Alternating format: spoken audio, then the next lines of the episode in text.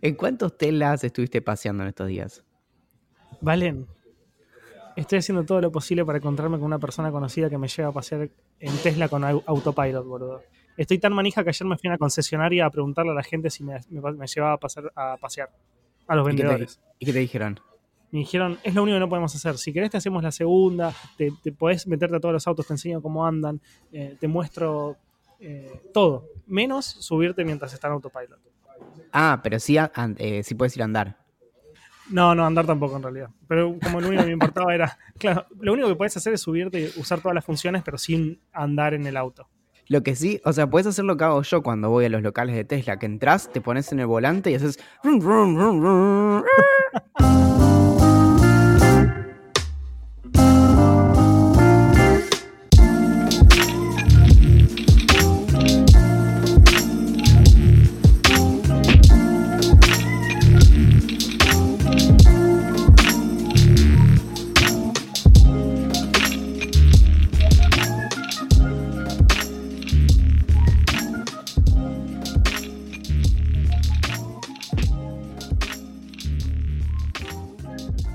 Esto es Idea Millonaria, el podcast que no terminó la facultad, pero todo bien. Mi nombre es Valentín Muro, el pez de tu pesadilla. Este ácido desoxirribonucleico, el mejor amigo de tu hermanito que siempre se está metiendo en problemas, grabando desde Buenos Aires, la ciudad con el nombre menos apropiado imaginable. A la distancia, pero no por eso más distante, me acompaña quien encapsula el poder sanador de la palabra, la frutilla del postre si tu postre es frutillas con crema, el pichón de tiranosaurio que nunca se morfó a nadie pero lo pensó. Nos habla desde la ciudad de San Francisco, pero con infinitamente menos plata que cualquiera de las personas que tiene a su alrededor, el eléctrico Axel Marazzi. me gusta que hayas aclarado que tengo menos plata que la gente que está alrededor mío porque es cierto. Es que sí, ¿cuántos, ¿cuántos en una salida de una startup ahí se llevaron un par de palos verdes? Exactamente. Yo siempre que voy caminando por la calle y hay mucha gente, me pregunto ¿cuántos de estos se habrán hecho millonario por vender una, un, dominio.com? Qué terrible. Todo bien, amigo, te extraño. Ah, sí, todo bien. Em, acá no, no pasó mucho, la verdad. Em, mi vida básicamente transcurre contando los minutos hasta que vos vuelvas, así que en realidad más que eso... Eh, yo tengo mucho para contarte, mucho para contarte. Bueno. Primero viste que yo estoy acá básicamente porque me trajeron los de Google, o sea, a cubrir el Google I.O. Gol. Que estuvo muy bien, estuvo muy, muy bueno. Es la primera vez que vine y estuvo muy bueno. Muchísima gente, muchísimos nerds como completamente sacados y entusiasmados por todo lo que presentaba Google. Eh, lo único raro de la ciudad, bueno, tengo, claro, tengo tantas cosas para contarte que me, atropello yo mismo. Pero vos, vos estuviste en San Francisco. Sí, eh, yo estuve en San Francisco en octubre del 2016. Bueno, ¿y, estuviste en la zona de, lo que sería Silicon Valley? Claro, en realidad yo estuve más en esa zona que en San ah. Francisco, porque yo, yo estuve en realidad tres semanas viviendo en San José, que es en la parte de adentro de la bahía y es donde propiamente es, es el valle propiamente. Claro. Bueno, a mí lo que me pasó primero que nada, cuando llegué a la zona de, de Mountain View y después de Palo Alto, de Cupertino y demás, es que me pareció muy extraño que no hay gente en la calle. ¿No, no pasó que, que, vos vas en el auto y, decís, bueno, en, algún lugar es el centro, o sea, en algún lugar esto tiene un centro. Y cuando llegas al centro tampoco hay mucha gente en la calle. No, claro, es que está todo vacío. ¿Sabes qué? Eso me pasó en Mountain View, que es justamente, bueno, donde vos estuviste, eh, supongo que mucho tiempo, porque es donde está el campus de, de Google. Sí, es exactamente eso. En Mountain View fue el lugar donde más estuve y donde más raro me parece porque no hay gente, no hay gente. Bueno, algo fuerte. Yo en Mountain View no solo fui a, Google, porque en ese momento eh, un muy amigo mío que eh, trabaja en Google me llevó ahí a, pasear por las oficinas y demás. No voy a decir el nombre porque mm, estuve en lugares en donde no se supone que tenía que estar. Pero mm, lo que me sorprendió ahí el, en el main campus es que todos los edificios son de Google, salvo tipo dos, que es de una, son de otras empresas, y hay uno a la vuelta del campus, que no sé si la, si la llegaste a ver, pero es una casita que mm, tiene un patio muy grande y es, la casita famosa porque los dueños no se la quieren vender, y es una casa que no vale eso, pero Google le ofreció creo que 11 millones de dólares, una cosa así, y es una casita, ¿no? ¿Sabes lo que te doy por 11 palos verdes? Claro, y lo que tiene Mountain View, por ejemplo, hubo algo en un momento muy loco, es que eh, Google seguía creciendo e hicieron un swap de edificios, no me acuerdo si fue en Mountain View o en Sunnyvale, que es el pueblo de al lado, donde también hay muchas oficinas, con LinkedIn, que le dijeron, che, Ah, mira. eh, te- yo te paso este edificio y vos me pasás este, así me quedan como todas mis oficinas más cerquita. Pero lo más loco, y te acuerdas que en un momento yo escribí sobre esto, en una nota de la Nación que creo que se llamaba Los Castillos de Silicon Valley, que mm, como más de la mitad de la propiedad privada en Mountain View es de Google, aparentemente. Sí, sí, es una locura absoluta. A mí me dijeron justamente eso. Que primero me contaron la historia de, de esta, de esta familia que no le quiere vender la, la casa a Google, lo cual es completamente una locura porque, como vos dijiste, le ofrecen fortunas absolutas. Y después lo que decían es que la mayor parte de Mountain View es de, es de la empresa y que, y que como que siguen comprando porque se está expandiendo tan rápidamente que siguen comprando. El gran tema de esto es que tampoco hay tanto lugar porque ya es casi todo ellos, pero ¿dónde, ¿dónde más te puedes expandir en la ciudad si no tenés más lugar? Es, la verdad que son, son cosas que, a medida que te las cuentan, quizás en el momento no las racionalizas tanto, que es lo que me pasó a mí. Pero después, no sé, me, me, me- acosté a dormir y me quedé pensando en lo, que- lo que pasó en mi día. Bueno, acá hay, un- hay unas personas gritando un poco y no sé si se escucha todo, pero bueno, no importa. Em, cuando lo racionalizo es como, es muy raro que una empresa sea tan, tan grande que tenga, sea la dueña de una ciudad. Es que claro, por eso, por eso es la idea esa de, de de la cantidad de real estate, de, de bienes raíces que manejan las empresas, que es que de hecho tienen, tienen divisiones enteras de, compra de terrenos, porque es importante dónde van a, poner sus edificios, dónde van a vivir las personas que trabajan ahí. Por eso hay algunas noticias, como te acordás cuando hablamos acerca de Facebook, que creo que era en la zona de San José, Google también en San José, que querían poner eh, casas y demás, no es tan loco si lo pensás en realidad. Como que tiene mucho sentido procurar esas cosas, sobre todo porque eh, es muy cara, el- eh, son muy caros los metros cuadrados en esa zona, entonces incluso con un sueldazo no te alcanza para tanto ahí. Entonces tenés ingenieros de, de Facebook que por ahí no, no pueden pagarse un buen lugar Bueno, o sí o sí se tienen pensé- que compartir. yo pegué bastante onda con algunos con algunas personas, tanto de Google como per- per- periodistas de otros países que, que- que tenían muchas experiencias personales, y me decían que, que algunos empleados de Google que cobran alrededor entre, no sé, 5 mil, 7 mil dólares por mes, que para nosotros es una bestialidad absoluta, o sea, nosotros con 4 mil dólares o 7 en Argentina podríamos vivir como donde quisiéramos, comprando las cosas que quisiéramos sin pensar en la plata, pero ellos acá están bastante complicados. 300 mil por- pesos por mes. Exactamente. O sea, exactamente, imagínate. Eh, entonces, ellos lo que, lo que tienen es que tienen que pensar en qué gastan la guita, justamente porque un alquiler en Mountain View sale 2.000, una, pero, eh, y esto es un alquiler de una casita con una pieza, es decir, eh, un departamento sería de dos ambientes, comedor y pieza. Em, sale 2.400 dólares. Entonces, si vos cobras 4.000 dólares y 2.400 se te van en alquiler, te quedan eh, 1.600 es como, ¿me entendés? Es Eh, que, muy- bueno, muy por eso. Sí. Pero también es por eso que, que las conversiones de, de dinero no son lineales. Como tu sueldo depende mucho de tu costo de vida. Es decir, la, la incidencia de tu costo de vida sobre tu sueldo es lo que de- termina determinando básicamente tu, tu calidad de vida o lo que sea. Claro, Lo que ese alquiler que vos decías recién son 100 mil pesos por mes. Así que Es imagínate. Claro, Claro. en, en Argentina vivís básicamente, bueno, al menos en Buenos Aires vivís en cualquier lugar que vos quieras por 100 mil pesos por mes. Tanto sea un Sí, country, o- sea un obvio. departamento grande. cuando empezás a escalar, igual de pronto, como cuando entras en la categoría de lo que se pagan cientos de miles de pesos, no sé, ya, ya es otra, ya siempre puedes Sí, sí. encontrar pagar más. Pero mm, Claro. algo que es importante, contá, contame dónde estás ahora, así puedo contextualizar lo que escucho de fondo. En este momento, para quienes están eh, para quienes están escuchando y también para vos, estoy en la intersección de Hayes y Octavia, que son dos calles bastante trendy de, de San Francisco. Hay muchísimos bares, hay muchos restaurantes. Yo en este momento me metí en un restaurante que parecía muy tranquilo, que de hecho igual lo es, porque entré a otros para ver si podía grabar y era un quilombo absoluto. Eh, me metí en un restaurante italiano. O sea, acá los que están comiendo acá están comiendo en general pizza o tomando un vino.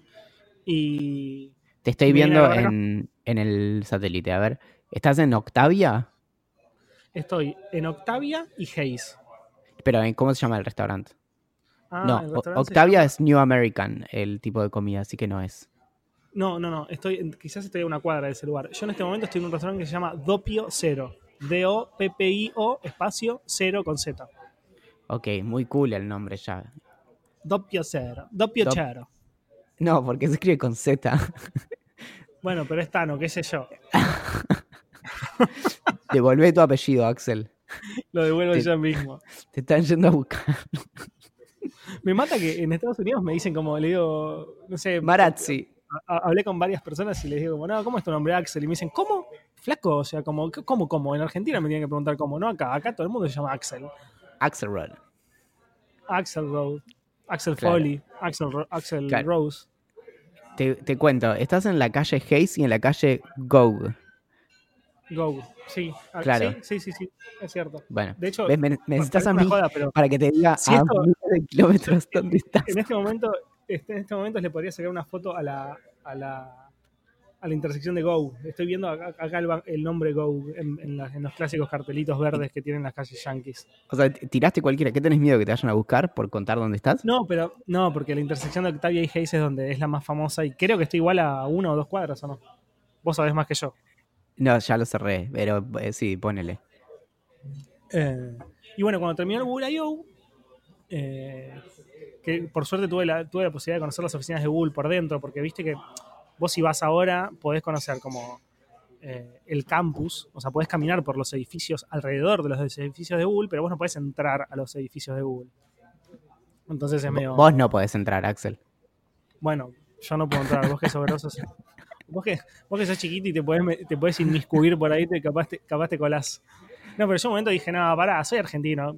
Fuimos a caminar con Ingrid, viste, por esto después de que terminó el Google I.O. Hicimos un, bueno, esto también te lo tengo que contar porque está buenísimo. Va, para mí. Em, hicimos una especie de tour nerd. Que hic- hicimos una especie de guía de ruta. Fuimos, volvimos a Silicon Valley, ya estando parando en, en San Francisco, e hicimos un, un paseo por las oficinas de Facebook, eh, el garage de Google, el, oficial, el, el- el original donde crearon todo, el primer garage de, de HP.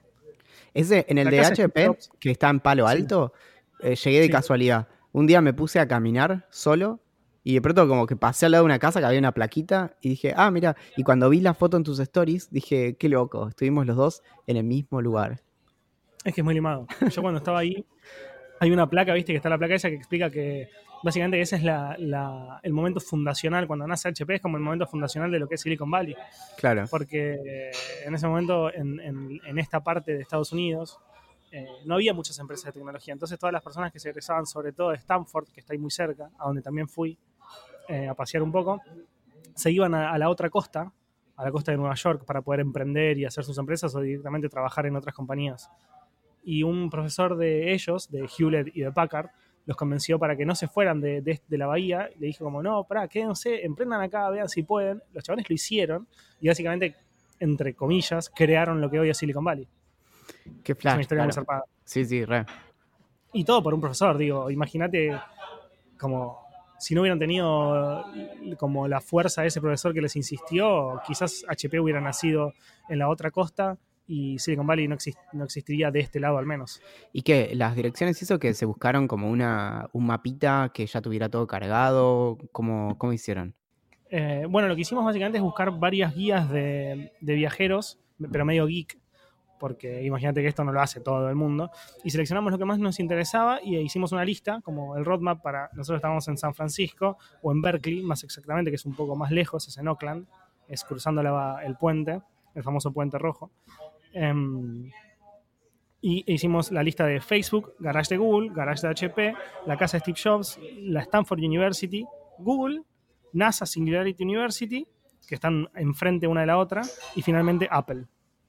E hicimos todo eso en un lapso de un día, desde la mañana temprano hasta que volvimos, creo que llegamos acá a las 8 de la noche más o menos, que parece que no, pero en Estados Unidos es como medio tarde ya eso, o al menos en esta parte de, de Estados Unidos.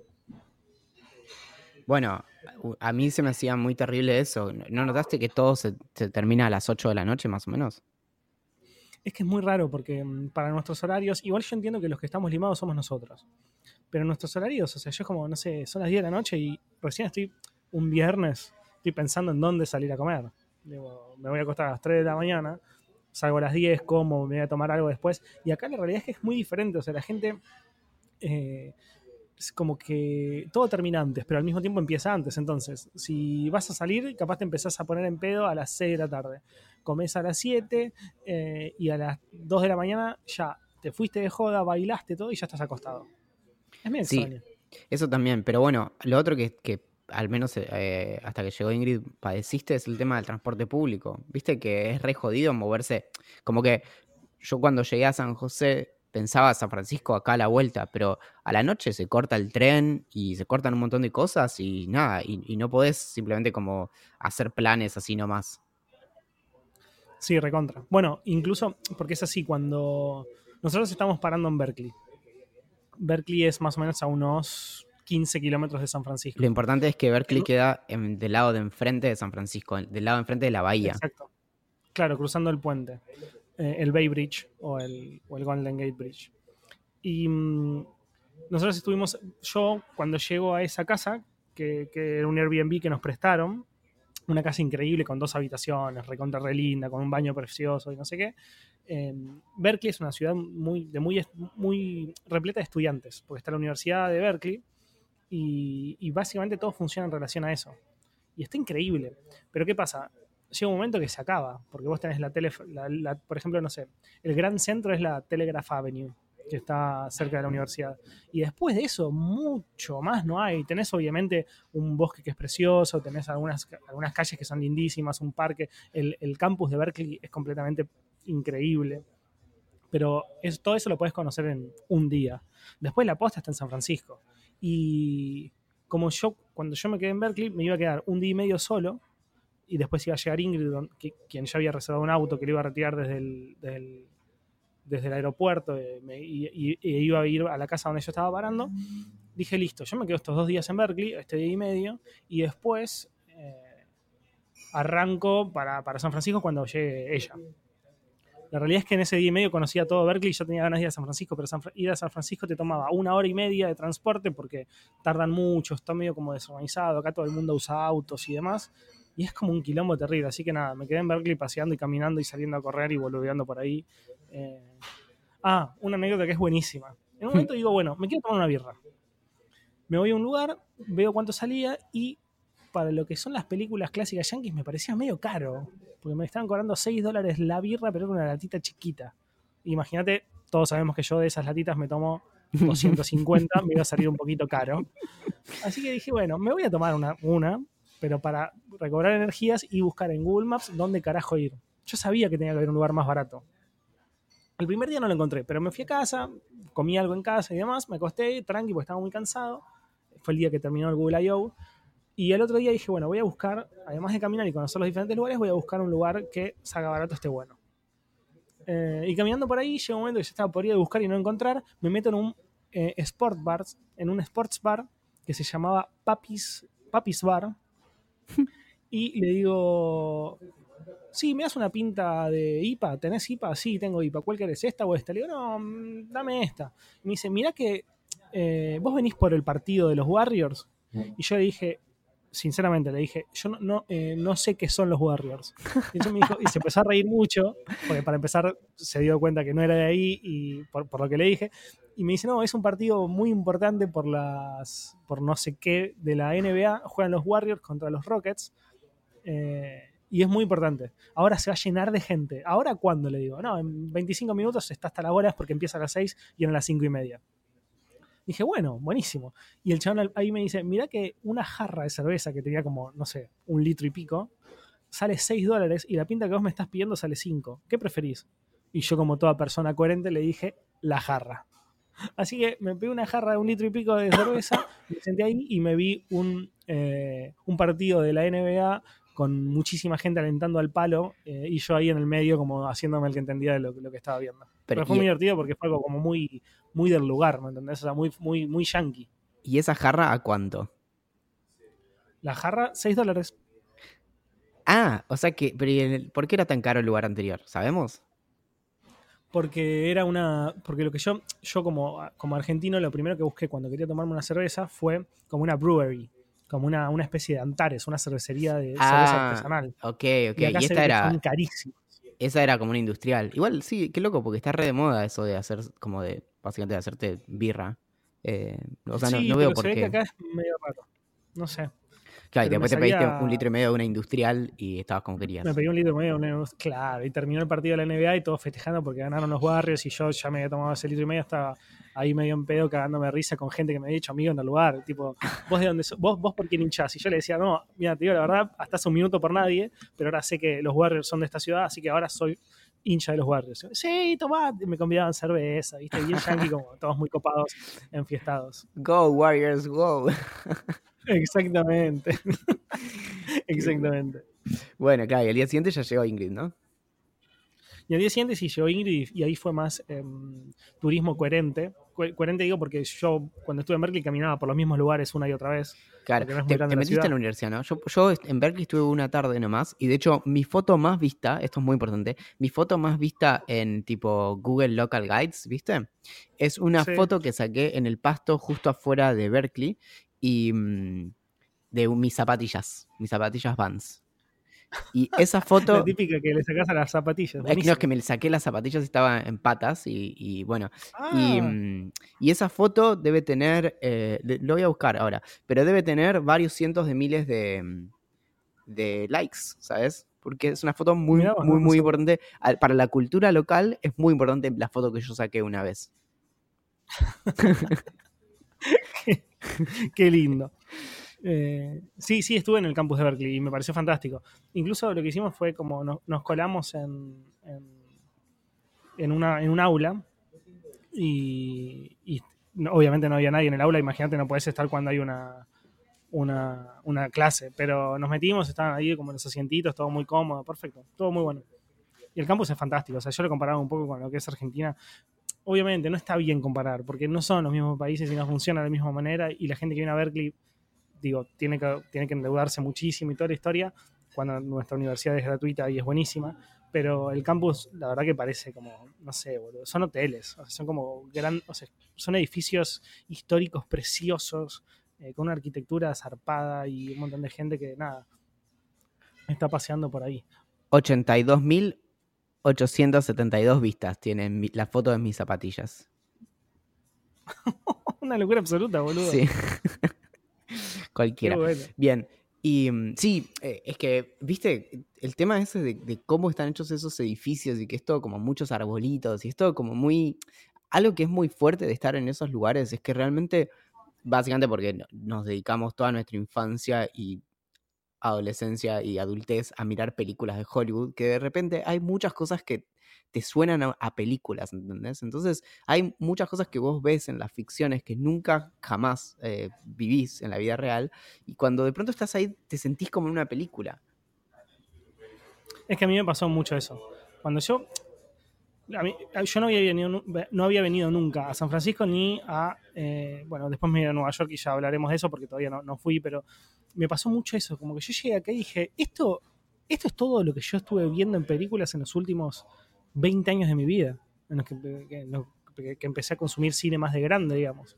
Eh, y es muy extraño porque ves las construcciones, ves los shoppings, ves los autos, ves la gente, ves, venís a San Francisco y ves los homeless, que podemos también hablar un poco de eso, eh, o incluso lugares donde se filmaron o se hicieron muchísimas cosas. Claro. Eh, a mí me pasó eso, o sea, como que, estás viviendo un poco una película, la verdad. Posta. Y mm, bueno, lo- a mí, yo ya te conté y, y lo he haber contado acá también, pero ¿te acordás que cuando te dije como mi primera impresión de, San Francisco, que es que en su momento yo fui para una, mm, para una conferencia y unas reuniones de trabajo, eh, y entonces fui directamente ahí, estuve todo el día en un lugar desde la mañana temprano como hasta las 5 de la tarde, ponele. Y mm, que era esto era en un hotel, me parece que, que fueron las reuniones. Y cuando salgo ya libre, me quedaban un par de horas hasta el tren que me tenía que tomar y me fui a dar una vuelta. Camino una cuadra y me encuentro esa escena que alguna vez te conté de dos homeless peleando eh, con sus carritos de supermercados llenos de cosas y uno que se lo revolea al otro al medio de la calle y entonces se traba el tránsito con todas las cosas de, de- de ese pobre tipo y los dos empiezan a cagar a piñas. Entonces estaban No todas las cosas que él tenía guardadas desparramadas sobre la calle, el tránsito parado, la gente tocando bocina y estos dos pegándose en la cara. Y yo dije, ok, No te la puedo creer, boludo. Me habías contado esta historia, pero no sabía que era tan zarpada. Era, me la contaste más corta, muy, muy loco. Es que, imagínate, caminé una cuadra, ¿entendés? Y vos decís, ah, claro. como primer mundo. Claro. Bueno, a mí lo que me pasó es que algo que me sorprende es. No sé cómo, cómo decirlo bien, pero es como la. Lo, educadas que son las personas. Quizás en un ambiente más interno, no sé. Eh, se cagan a trompadas entre ellos. Pero como en la calle, es, eh, vos pisás la calle, eso me había pasado en Europa también. Y pensé que acá iba a ser como más cabeza, más, más versión argentina.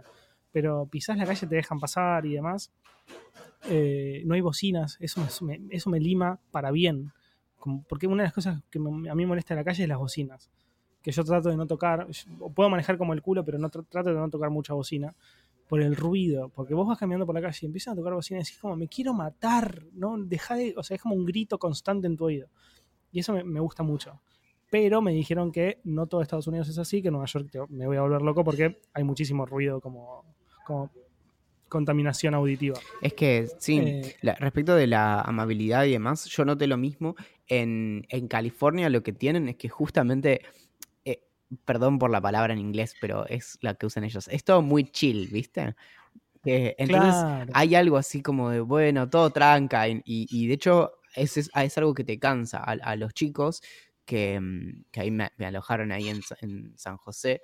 Ellos después terminaron optando por, por mudarse porque mm, porque era todo, o sea, tenían una casita re linda que le salía súper barato y tenía un patio gigante y tenían gallinas y yo qué sé, y de repente dijeron como, necesito un poco más de quilombo en mi vida.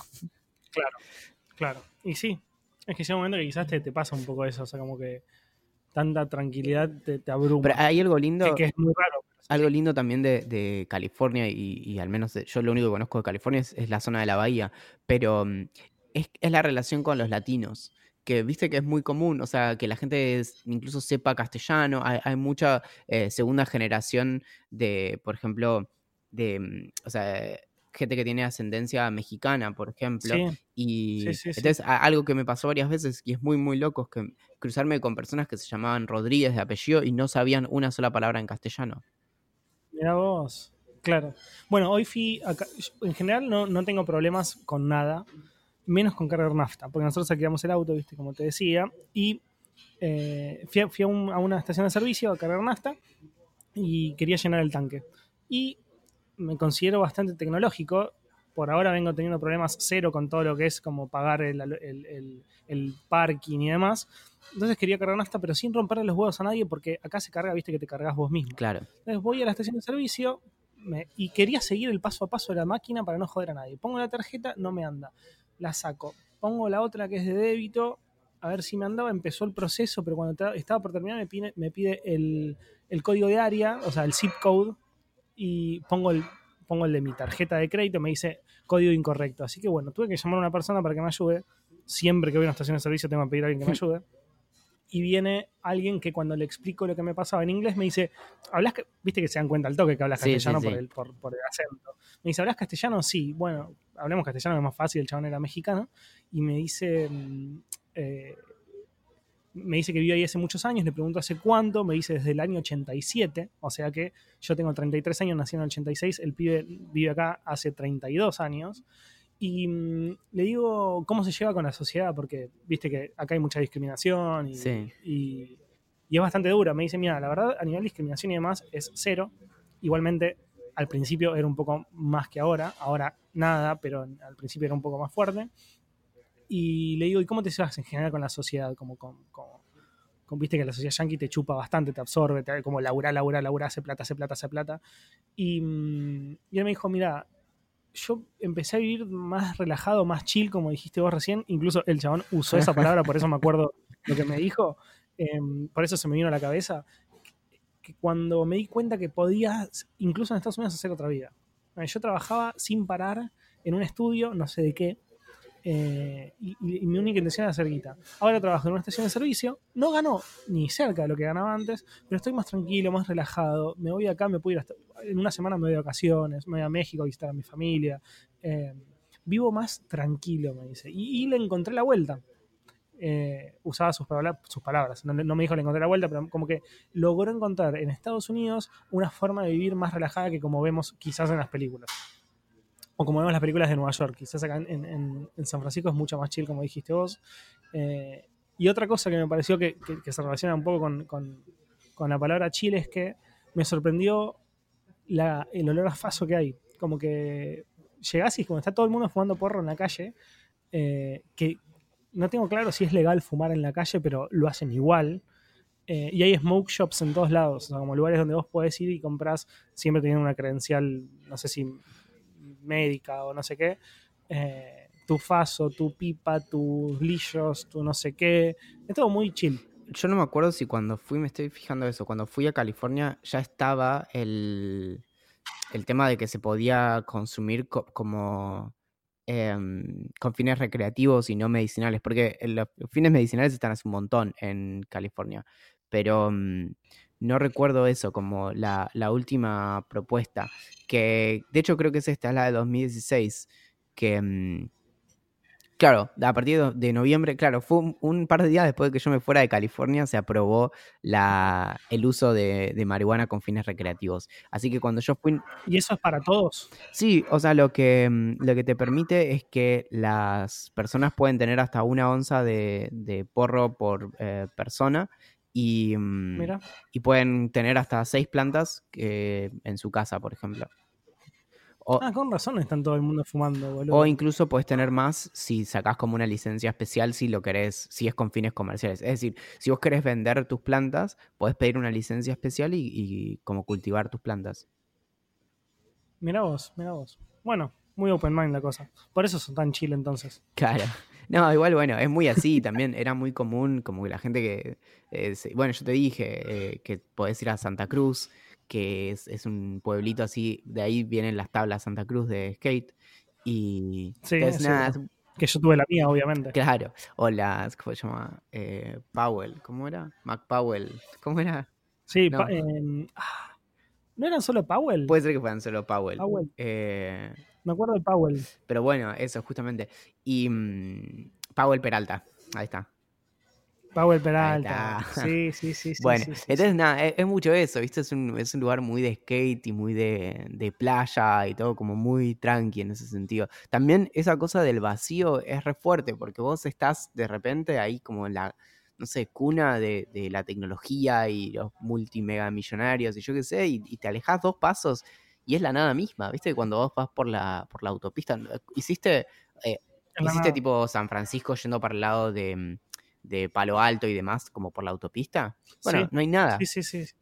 Nada, nada, nada. Y de hecho, si pasás por la autopista, ahí cerca de Sunnyvale está la parte de Singularity, em, que es Singularity University, y el, es que es ese lugar gigante de la NASA, donde están los hangares. Sí, sí, nosotros quisimos ir, pero no nos dejaron no, No, por eso. Creo que nosotros entramos por la credencial de Google y demás. Pero, mm, claro. bueno, eh, todo eso básicamente es, es un lugar inmenso, todo vacío, en donde de repente te encontrás como un lugar que dice, bueno, a partir de acá son pruebas criogénicas y no hay nada. Y vos decís, ¿dónde están las pruebas? Acá son las pruebas de invisibilidad. es un poco así, te digo. Qué loco. Bueno, a mí lo que, y, mm, a mí lo que me pasó es que mm, yo terminaba el día cuando estaba en Mountain View. Es tan desolado. Tampoco quiero que se interprete como que no hay nada, porque sí, hay casas y demás, pero vos pasás esas casas, o sea, tipo un par de kilómetros y no hay más nada. Y terminás como, como hay viento y demás, como si hubieras estado en un campo y, justamente hubiera habido viento y como que, no sé, te olés las manos y decís como, tengo olor a tierra. Como cuando jugás a la pelota, no sé, en, un, en un potrero. Y me pasaba un poco eso y yo decía como, ¿cómo puede ser que esté en una especie de desierto, por decirlo de alguna manera, cuando estoy en, la cuna de, lo que es el mundo tecnológico. Incluso muchas personas con las que hablé, eh, ayer salí en Sensacional Éxito, eh, hablando un poco del tour nerd que te contaba antes, el tema de, ir a las casas de Steve Jobs y demás. Y, me decían como que es muy extraño eh, decir fui a Facebook o fui a Google cuando en realidad las personas no van a Google ni van a Facebook, sino que entran a través de Internet. Bueno, es como, extremadamente extraño. Y ni hablar de que fuiste a las oficinas, porque los servidores ni siquiera están ahí tampoco. Claro, es que claro, yo fui a Google, pero en realidad no fui a Google donde está la información o donde está la data, sino que fui donde la gente trabaja. Pero bueno, eso es muy loco también. No sé si, si hablaste con gente de Google y eso, que, que tenés los equipos. Entonces tenés, por ejemplo, al equipo de, no me acuerdo, en su momento existía el equipo de Android, ponele, estaba el equipo de YouTube y demás. Y mm, nada, y que cada uno tiene como sus reglas. Entonces, por ejemplo, había zonas en donde sí era mucho más picante y no te dejan pasar porque hay tipo información sensible. Entonces, eh, nada, bueno, y hablar de sacar fotos a las pantallas, como todo muy, muy, cada vez como más, más extremo en ese sentido. Che, antes de que me sigas contando, eh, te, leo, te leo un mail que nos mandó Malu eh, hace, la semana pasada. Y me, me encantó porque eh, nos lo mandó medio como cuando nosotros todavía teníamos resaca. Eh, ah, para paréntesis, hablando de eso, justamente esto. Viste que nosotros pensábamos que el capítulo anterior iba a ser medio como estaba, como medio abajo, porque estábamos todavía con resaca de la joda de, Idea Millonaria. Bueno, me, llegaron un montón de, respuestas diciendo como, che, la verdad me pareció uno de los mejores capítulos. Así que vamos a empezar a grabar con resaca. La mitad, la mitad, media hora, cada vez más puestos y al día siguiente como, bueno, sigamos. Em, no, y otra cosa, viste que cómo, la estás pegando con las casitas este año, ¿no? Porque la de Bariloche una locura, ahora la de San Francisco. Mal, boludo, mal. Encima todas rebaratas. bueno, vuelvo al, mail de Malu, que me encantó porque nos hizo como una especie de reseña. De, y me encantó, porque en realidad, de hecho, eh, a partir de este momento estoy invitando a todas las a todas esas 50 personas 49 sin contar a Malu, que vinieron al, primer encuentro en persona de Idea Millonaria, que nos cuenten cómo lo vivieron, porque te leo lo que dice. Les escribo por varios motivos. Primero, felicitarlos por la reunión. Seguramente superó las expectativas de ustedes, pero de nosotros como ideantes también, o por lo menos a mí. La verdad que si bien no sabía con qué me iba a encontrar, nosotros tampoco, fue bastante lindo ver cuánta gente había, la buena onda que teníamos entre todos y que ustedes son los mejores anfitriones que se puede pedir. Comentario, ¿no? yo, yo tengo mucho complejo de mal anfitrión. Tipo, viene gente a casa y Mayra me dice, Valen, estuvieron tres horas y no les ofreciste un vaso de agua. Y yo me siento como el peor del mundo, ¿entendés? Porque es como que si, si yo no necesito algo, no se me ocurre que los demás lo pueden necesitar. Pero Malu dice, estuvieron un ratito con cada uno de nosotros, nos preguntaban si habíamos tomado birra y si le estábamos pasando de 10, si nos faltaba algo, o simplemente para charlar y conocernos un poco más face to face sin tanta red social de por medio. Mención especial para Ingrid, que estaba en cada detalle. La quiero siempre en mi equipo para coordinar eventos. es un gran mail, boludo. Lo mejor es que el mail termina diciendo, bueno, el asunto del mail se debe a la charla que tuvimos sobre la segunda reunión de Día Millonaria. Claramente no estoy segura de si se va a cumplir o no, pero si hay algo que no puedo hacer es incumplir con mi palabra, así que acá les dejo un link para que agenden la segunda juntada de Día Millonaria para festejar el cumpleaños de Valen con temática de Batman. Es una bestia, es un gran, gran mail. Porque mi cumpleaños es el 9 de junio, así, y bueno, vos de hecho estarías... Eh, es, un poquito ahí cuando vos llegás también. así que. Mm, así que nada, eso. Em, re, re, podría ser. Pero me encantó. Quiero, quiero más reseñas, a ver, de, cómo vivieron nuestra, nuestro intento de ser buenos. Che, escúchame. Em, vamos, a, vamos a tener que cortar en muy, muy pocos minutos.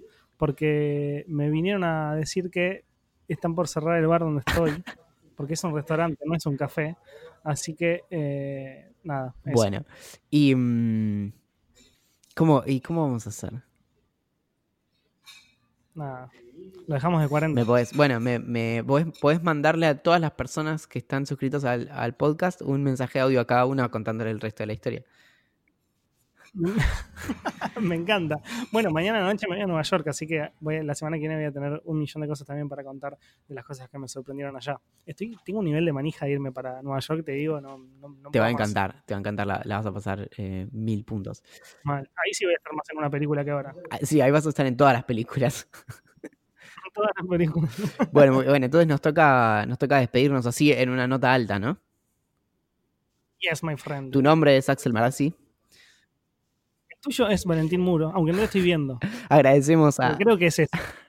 Agradecemos a Julián Príncipe que hizo la canción de apertura y agradecemos a todas las personas que se suman todas las semanas al VIP de Idea Millonaria que permite que este podcast siga existiendo y que, mm, y que Axel pueda comprarse cervezas de 6 dólares. se pueden sumar en vip.ideamillonaria.com, B corta IP, no eso, como, como VIP. En ideamillonaria.com pueden leer los resúmenes de los episodios y en Twitter nos encuentran como Idea Millonaria P. En Instagram somos Idea Millonaria Podcast. En Facebook y en Telegram somos barra Idea Millonaria. Y pueden mandarle sus mensajes a Olivia, a olivia.ideamillonaria.com y a nosotros, Axel y Valentín, a gerencia.ideamillonaria.com, que es un mail de verdad todos se están preguntando por qué Valentín leyó todo el final de Idea Millonaria. Es porque yo estoy grabando desde la computadora de Ingrid, que es la única computadora de las dos que tenía batería. Esto es un, podcast muy viajero, chicos. yo me di cuenta a la mitad. Y no tengo Si yo no sigo hablando, nadie sigue hablando. Exactamente, porque no tengo el paper. Y no te acordás, y no lo repetiste 50 veces, pero no te acordás. Bueno, además ya estamos en el último bloque de, esta segunda temporada de Idea Millonaria, ya casi se, termina la temporada. ¿Qué nos esperará en la tercera, no? Pensalo en estos días mientras estás viajando. Hasta la próxima, amiguitos. Atentamente. La gerencia.